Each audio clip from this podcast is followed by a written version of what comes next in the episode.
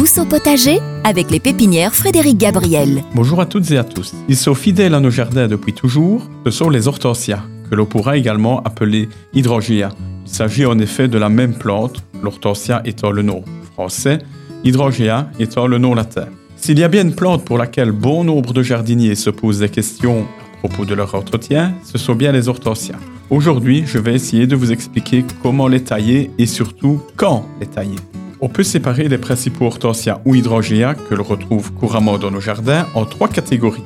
La première, ce sont les hydrangea arborescens Annabelle. C'est le plus populaire. Il est vrai que la longueur de sa floraison, sa facilité de culture et sa belle tenue en font vraiment un best-seller parmi les arbustes en général.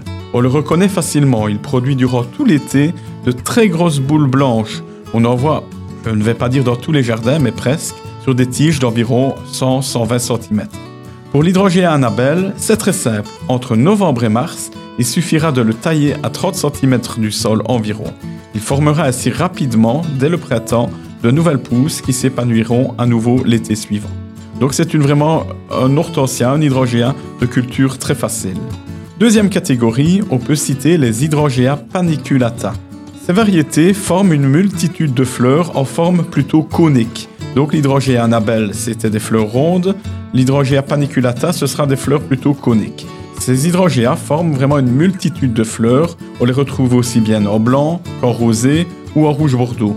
Pour ces variétés, on les taillera environ de moitié, également entre novembre et mars, en veillant également pour les sujets plus âgés à éliminer totalement les trop vieux bois qui rendent la charpente un peu compliquée. Donc on essaiera de regarder vraiment la base de la plante et on pourra retrouver des morceaux de, de tiges euh, à moitié vigoureux. Ces morceaux-là, on pourra vraiment les éliminer afin de donner de la force aux nouvelles pousses qui seront beaucoup plus florifères et beaucoup plus vigoureuses. Pour une variété comme pour l'autre, n'hésitez pas en fin d'hiver à apporter une bonne dose d'engrais organique, de préférence 100% naturel, afin d'assurer une floraison abondante durant l'été. On pourra également, si l'on veut, si on ne dispose pas d'engrais, apporter plutôt du compost. Ça convient également. Il existe encore une troisième catégorie dont je vous propose de parler la semaine prochaine, dont la culture est un petit peu plus spécifique. Il s'agit des hydrogéas macrophylla, toujours également très gracieux au jardin durant tout l'été. Voilà, sur ces bonnes paroles, je vous souhaite déjà un beau week-end et je vous dis à la semaine prochaine.